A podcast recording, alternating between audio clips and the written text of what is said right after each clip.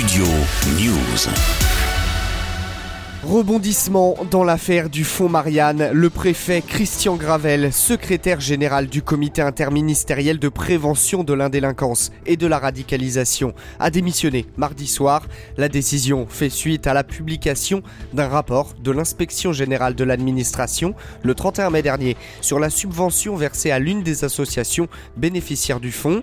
Concrètement, le rapport dénonce un traitement privilégié réservé par Christian Gravel à l'Union des sociétés d'éducation physique et de préparation militaire, bénéficiaire de 355 000 euros de subvention, une somme utilisée uniquement pour alimenter un site internet et des publications peu suivies sur les réseaux sociaux. Devant les sénateurs de la commission d'enquête, le président de l'association reconnaît des erreurs commises dans ce dossier. Est-ce qu'on a commis des erreurs?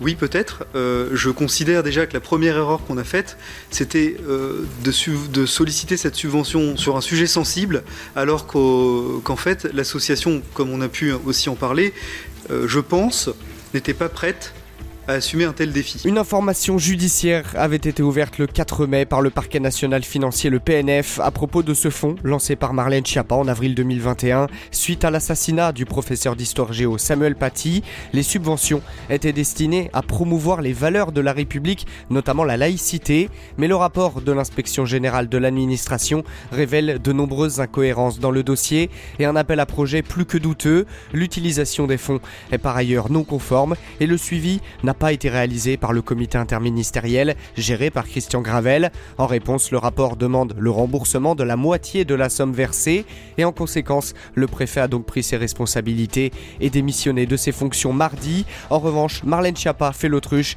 et rejette clairement la faute. En réaction, après la publication du rapport, la ministre s'était juste réjouie de ne pas être mise en cause. Studio News.